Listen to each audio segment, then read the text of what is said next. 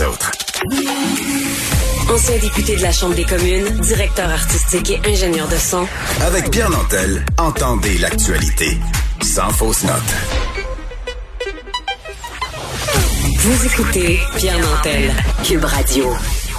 On va rejoindre notre collègue Harold Fortin qui publiait aujourd'hui à la page 26 dans le Journal de Montréal la garantie Roberge. Bonjour, Monsieur Fortin. Bon matin, Monsieur Nantel. Ben oui, la garantie Roberge. On, on a hâte de lire les petits caractères.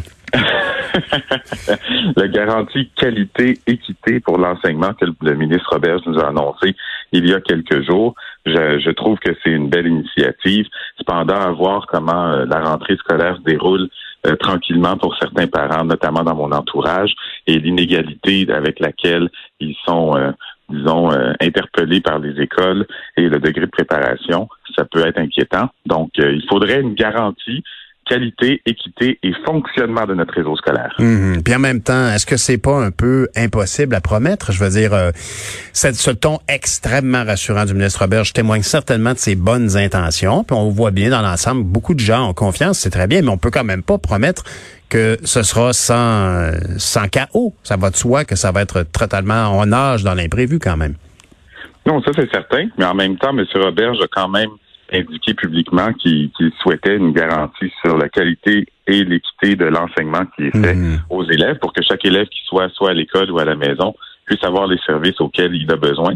Donc, euh, son, je, je, je crois qu'il a des bonnes intentions, il a le cœur à la bonne place, il travaille fort, mais la complexité du sujet et la complexité des événements euh, qui doivent euh, qui doivent qui arrivent un peu partout dans les familles québécoises fait en sorte que je pense que c'était téméraire de, hmm. proposer une garantie en tant que telle. C'est pour ça un peu le, le, titre de mon article sur la garantie Robert. Ben, je comprends. Parce qu'effectivement, c'est c'est euh, pas donné à tous. Je veux dire, comme tu dis, on, ne doute pas de son engagement, on doute pas non plus de son expérience. Il était lui-même enseignant et tout ça.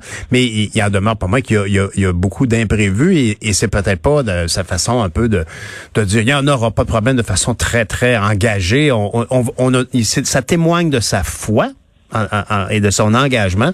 Mais effectivement, il y a des imprévus. J'écoutais la, la, présidente de la commission scolaire, Marguerite Bourgeois, hier, qui, à mon sens, en tout cas, ça m'a beaucoup surpris lorsqu'on lui a posé la question, euh, si un enfant est atteint de, euh, est reconnu avoir un symptôme de COVID dans une classe, si on, a un doute, et qu'on l'isole, et qu'en bout il revient avec un test, qu'est-ce qu'on fait avec la classe qui a été exposée dans cette bulle?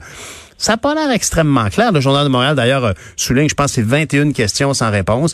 Ça veut pas dire qu'il faut se mettre, comme, euh, comme on en parlait tout à l'heure avec Rémi, à, à, paranoïer complètement, mais il faut rester effectivement très, très vigilant. Et, et quand on s'en parle entre parents, tu disais dans ta chronique, c'est pas toujours rassurant quand on se parle entre en partageant nos questions.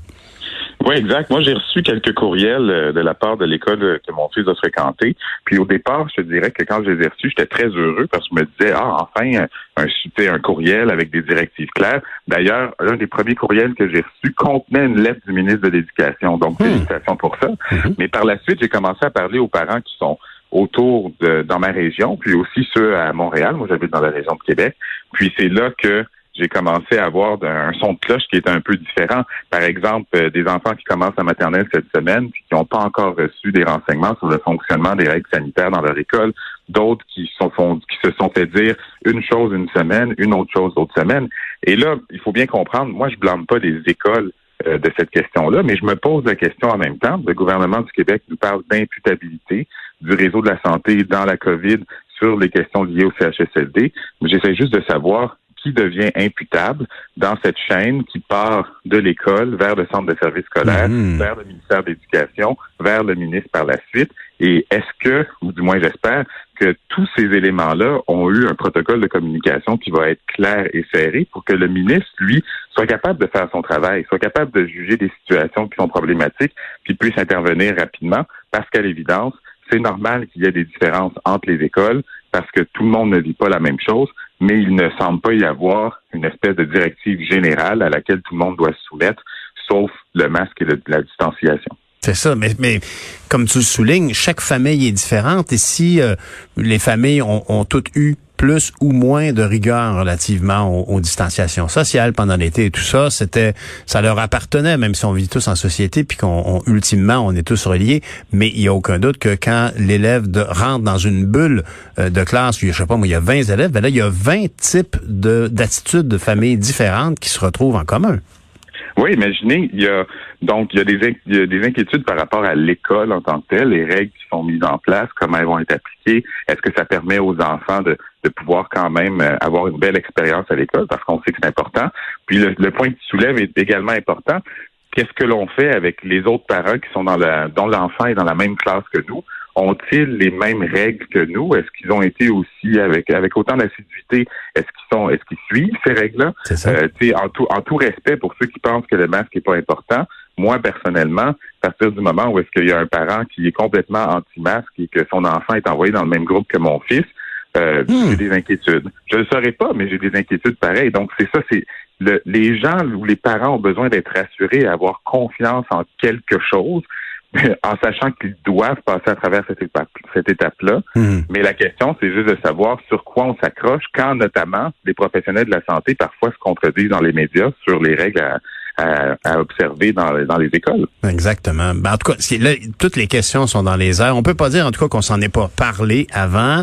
Euh, certains ont trouvé que le ministre Robert arrivait un peu tard avec son plan, mais il en demeure pas moins que on n'a pas le choix. On va sauter parce que, comme tu le disais dans ton article, on veut pas générer d'inquiétudes chez nos enfants. Il faut pas transposer nos inquiétudes sur nos enfants qui vivent leur retour en classe qui est si important. Il faut se rappeler comment ça l'était pour n'importe qui avant qu'on parle de COVID. Alors aujourd'hui, ça demeure cette importance-là dans la croissance de, n'importe quel de nos jeunes. Hein. Mais en fait, M. Robert, il, y a, certaines choses, comme tu le disais, le, il y a certaines personnes qui pensent que ça a été un peu tard, les différentes interventions. Euh, on parlait cette semaine du nombre de professeurs, du nombre de postes qui étaient à pourvoir, qui étaient à 1000. M. Robert, je vous parlais de plus de 250. Mais ça, c'est un problème qui est récurrent depuis plusieurs années. Quand on parle des, autobus scolaires, on a le même nombre d'autobus, sauf qu'on a moins de capacité parce qu'il y a moins d'enfants qui peuvent y avoir accès. Mais ça, est-ce que c'est quelque chose qu'on aurait pu, auquel on aurait pu penser avant? Est-ce qu'il y avait moyen ou pas d'aller chercher plus d'autobus scolaires, dépendamment des régions, de la densité de population? Donc, c'est toutes ces petites questions-là qui n'ont pas été répondues, disons, dans un mmh. délai assez rapide, qui font en sorte qu'un parent peut se dire, ben j'ai des directives, mais le degré de préparation, il me semble assez trouble, hmm. notamment sur le, les autobus scolaires, notamment sur le nombre de professeurs qui sont là. Donc, c'est un, un, rôle difficile, Pierre, d'être ministre. C'est un rôle difficile parce qu'on est on est imputable. Et euh, si ça fonctionne, ben écoutez, on va nous récompenser, on va nous dire bravo. Si ça fonctionne pas, ça va être un peu de notre faute. Mais rappelons-nous de, que chacun des maillons dont je parlais tantôt a une responsabilité et imputable est imputable à la fin auprès de la population québécoise et des parents. Et contrairement à tous les mois qui ont précédé, c'est une des premières fois où est-ce qu'il va y avoir un genre de déconfinement de nos enfants, ce qui est le plus précieux. Mhm. Et l'évaluation que les parents vont faire, ça va se faire en direct. Ça va se faire devant nous. Ça veut dire que si ça marche pas, mais les parents vont pas être satisfaits. Donc, c'est important pour le ministre d'être toujours connecté à son réseau, encore plus maintenant, puis d'être capable d'avoir les bons mots au bon moment pour comprendre les bonnes problématiques que vivent les parents.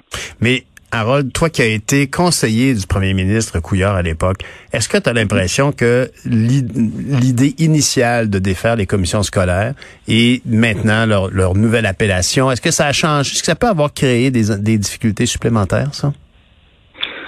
C'est une bonne question. Moi, j'ai l'impression pour la rentrée qui, qui arrive, ça change pas nécessairement quelque chose dans euh, la structure des services scolaires qui sont donnés.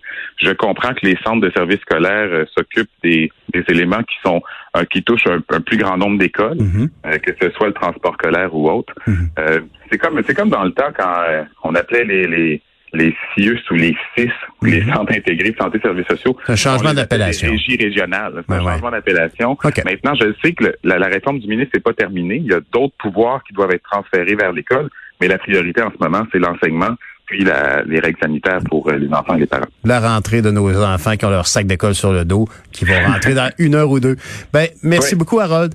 À la semaine ben, prochaine. Merci, bonne journée. Bye bye.